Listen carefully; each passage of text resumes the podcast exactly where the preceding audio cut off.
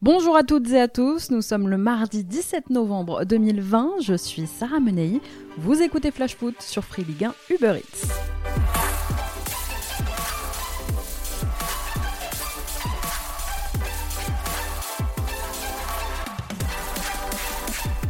Ce soir, l'équipe de France dispute son dernier match de la première phase de la Ligue des Nations.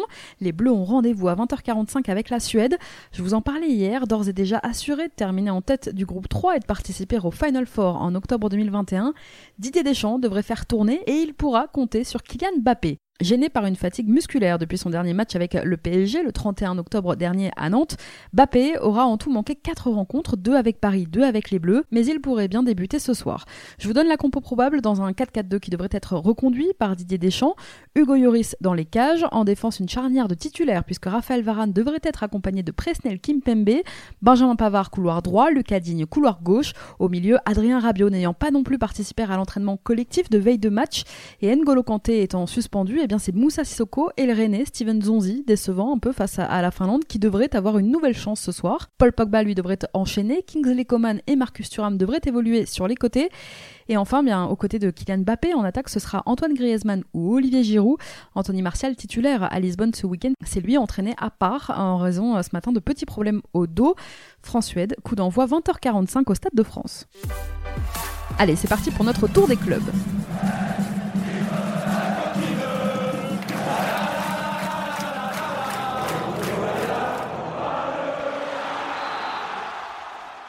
On commence à Angers où l'entraînement a repris hier après un week-end de repos. Sofiane Bouffal, qui avait un souci au genou et ne s'était pas entraîné la semaine dernière, est revenu. En revanche, quatre absents étaient encore à déplorer Abdoulaye Bamba, Farid El Melali, Matep Pavlovic et Ibrahim Amadou, souffrant tous les quatre. Ils étaient donc absents. L'attaquant Sadatube doit lui rentrer aujourd'hui du Sénégal sans avoir disputé la moindre minute en sélection. Le Malien Lassana Koulibaly et le Camerounais Stéphane Baoken sont eux attendus à partir de jeudi. À Bordeaux, on prépare un match important cette semaine. Le match de vendredi soir, c'est un déplacement au Roison Park qui attend les joueurs de Jean-Louis Gasset en ouverture de la 11e journée. Absent depuis près d'un mois, Samuel Calou devrait faire son retour dans le groupe bordelais pour le déplacement en Bretagne. Ce ne sera pas le cas en revanche pour le défenseur central des Girondins Mexer qui est lui toujours gêné aux ischios. À Brest, les portes du centre de formation se sont rouvertes, fermées depuis lundi dernier, à la suite de la découverte d'un cas de Covid au sein de l'effectif des moins de 19 ans et à la présence du coup de nombreux cas contacts. Eh bien, le centre de formation du stade brestois n'est plus en quarantaine, il a rouvert dimanche. À Dijon, comme pressenti, c'est finalement David Linares, nommé pour assurer l'intérim après le licenciement de Stéphane Jobard.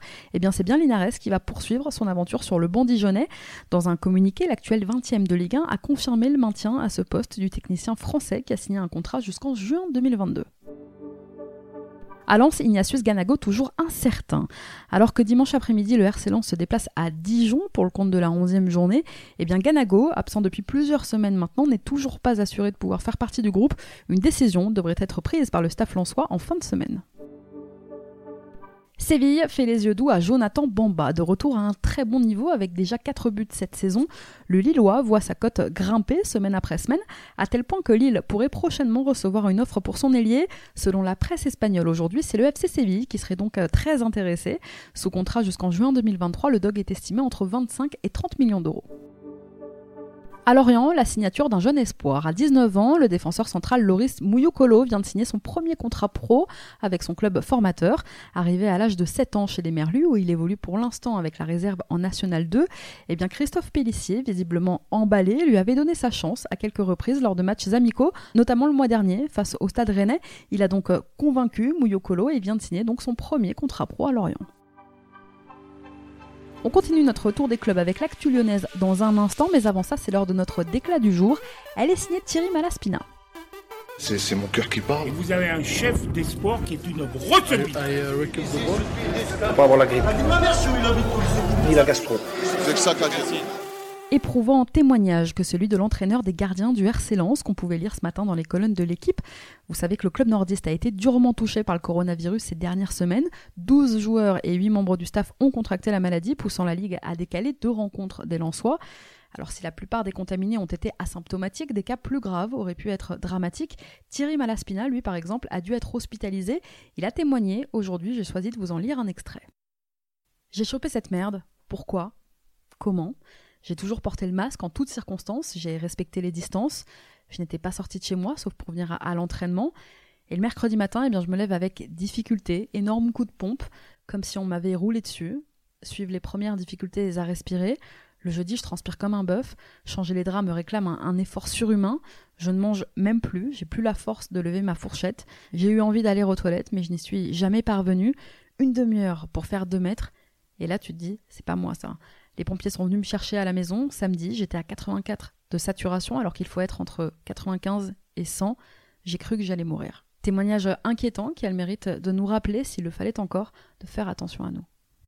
Allez, on reprend notre tour des clubs.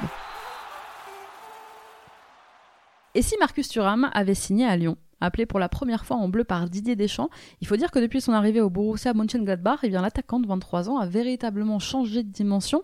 Et à en croire la Provence ce matin, son papa Lilian a un temps souhaité voir son fils s'engager à l'OL, mais finalement le départ de Bruno Genesio l'an dernier aurait changé la donne. Douillet Kaletatsar de retour à Marseille demain. Le défenseur croate, qui a disputé l'intégralité de la rencontre ce week-end face à la Suède, sera suspendu ce soir alors que la Croatie affronte le Portugal en Ligue des Nations. Dans la foulée de la rencontre face aux champions d'Europe, Kaletatsar rejoindra donc Marseille.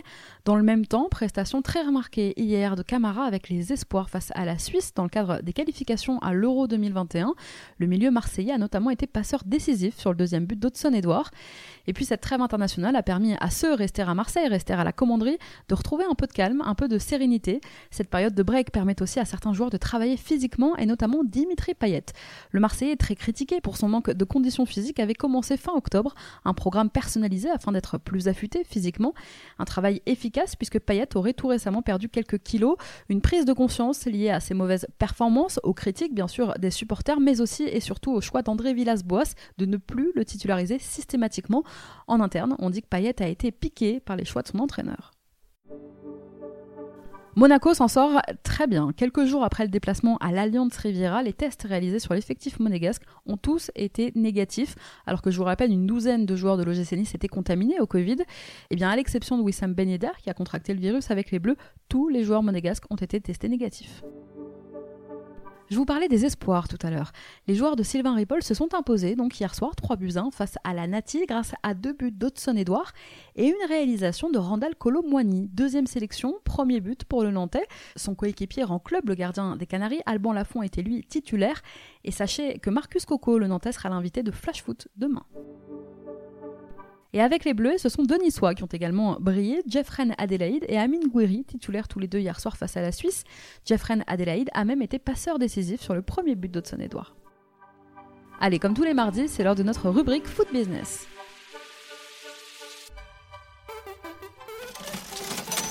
Depuis quelques jours circule une rumeur véhiculée par la presse espagnole, en l'occurrence le quotidien madrilène AS, comme quoi Sergio Ramos pourrait quitter le Real Madrid après 15 ans de bons et loyaux services, direction le PSG, Paris qui aurait fait du défenseur central du Real une priorité pour la saison prochaine.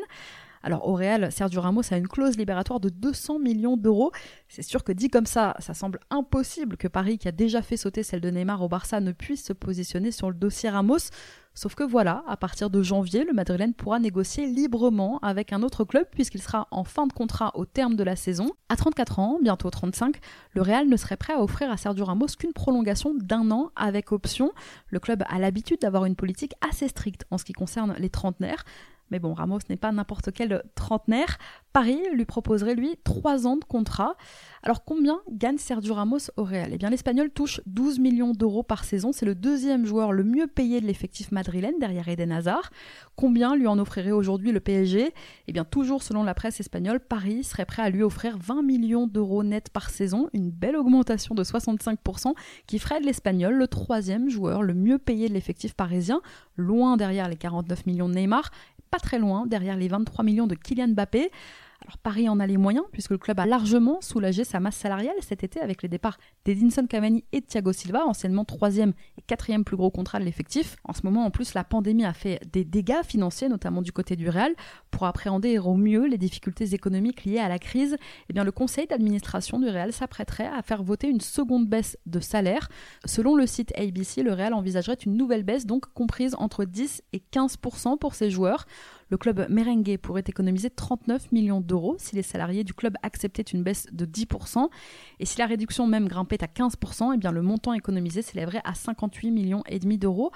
En sachant qu'au Real, les sections sportives pro du club avaient déjà effectué un bel effort en acceptant une baisse de leurs émoluments en avril dernier, en plein dans la crise. Alors en pleine négociation pour prolonger son contrat, si Ramos visait en plus une revalorisation salariale à Madrid, ce serait vraiment pas le moment. Alors Ramos à Paris, oui, il y a peut-être une petite brèche, économiquement tout du moins l'opération est faisable. Après, peut-être que la rumeur PSG n'a été montée de toutes pièces par le clan Ramos uniquement pour faire pression sur le président du Real. Allez, on reprend notre tour des clubs. Neymar, déterminé à jouer vendredi face à Monaco, touché à la cuisse fin octobre, le Brésilien a poursuivi sa phase de reprise à Paris ces derniers jours depuis qu'il est rentré du Brésil et il devrait être opérationnel pour le déplacement à Louis II qui se tient quelques jours seulement avant le match décisif de Champions League contre le RB Leipzig. Neymar aura manqué au total près de trois semaines de compétition. À Reims, cet hiver, on ne retiendra pas Boulaïdia. C'est en tout cas ce qu'a affirmé le président rémois Jean-Pierre Caillot, meilleur buteur de Ligue 1 cette saison avec 8 réalisations. Boulaïdia aurait pu quitter Reims cet été, mais le joueur aurait refusé deux offres le Lokomotiv Moscou et le Hellas Vérone en Italie. En revanche, si des offres plus intéressantes arrivaient cet hiver pour lui, la porte est toujours ouverte, dit Caillot. Alors qu'il semblait promis au Real Madrid, Eduardo Camavinga pourrait en fait s'envoler pour l'Angleterre et la Première Ligue. Selon le quotidien madrilène AS, les Mancuniens auraient d'ores et déjà entamé les grandes discussions pour faire venir le milieu de terrain du Stade Rennais l'été prochain. D'après le quotidien, à Manchester, on considère le départ de Paul Pogba comme acquis et du coup, eh l'argent récupéré dans cette transaction servirait à convaincre Rennes de laisser partir Camavinga à Manchester United. Les Verts pensent à Islam Slimani, engagé dans une spirale négative depuis le début de saison. Saint-Etienne cherche un buteur qui pourrait sortir le club de cette situation. Et si Romain Amouma a pu se mettre en avant en ce début de saison, l'ancien Canet n'est pas un pur finisseur. Et Charles Abbey ou Jean-Philippe Crasso ont eux du mal à s'imposer. Alors les dirigeants stéphanois seraient prêts à faire un gros effort financier pour se payer un buteur cet hiver. Et selon l'équipe ce matin, eh Saint-Etienne aurait jeté son dévolu sur Islam Slimani, qui brillait, souvenez-vous, la saison dernière avec l'AS Monaco, mais qui finalement n'a pas été conservé sur le rocher. Alors l'international algérien est donc rentré à Leicester, où il bénéficie quand même, il faut le dire, d'un énorme contrat à 380 000 euros bruts par mois, de quoi faire complètement exploser la grille salariale du club stéphanois. Mais bon, Saint-Etienne cherche tout de même à se le faire prêter, histoire d'économiser sur le montant du transfert et de tout mettre sur le salaire de Slimani pour au moins une demi-saison. Nul doute que Claude Puel est impliqué dans ce dossier, puisque lui, il a eu Slimani sous ses ordres lors de son passage à Leicester. À Strasbourg, le président du club Marc Keller serait dans les petits papiers de Noël Legrette pour prendre sa succession à la tête de la FFF dans quelques années. C'est une information que l'on apprend aujourd'hui dans les colonnes de l'équipe qui laisse clairement entendre que Keller est le favori de Legrette pour sa succession à la présidence de la 3F. Si ça se fait, Keller ne pourra évidemment pas cumuler les deux fonctions. Merci à tous d'avoir été avec nous. C'était Sarah Menei. Vous écoutiez Flash Foot. On se retrouve demain. Le Nantais Marcus Coco sera notamment notre invité dans Flash Foot. Très bonne soirée à tous.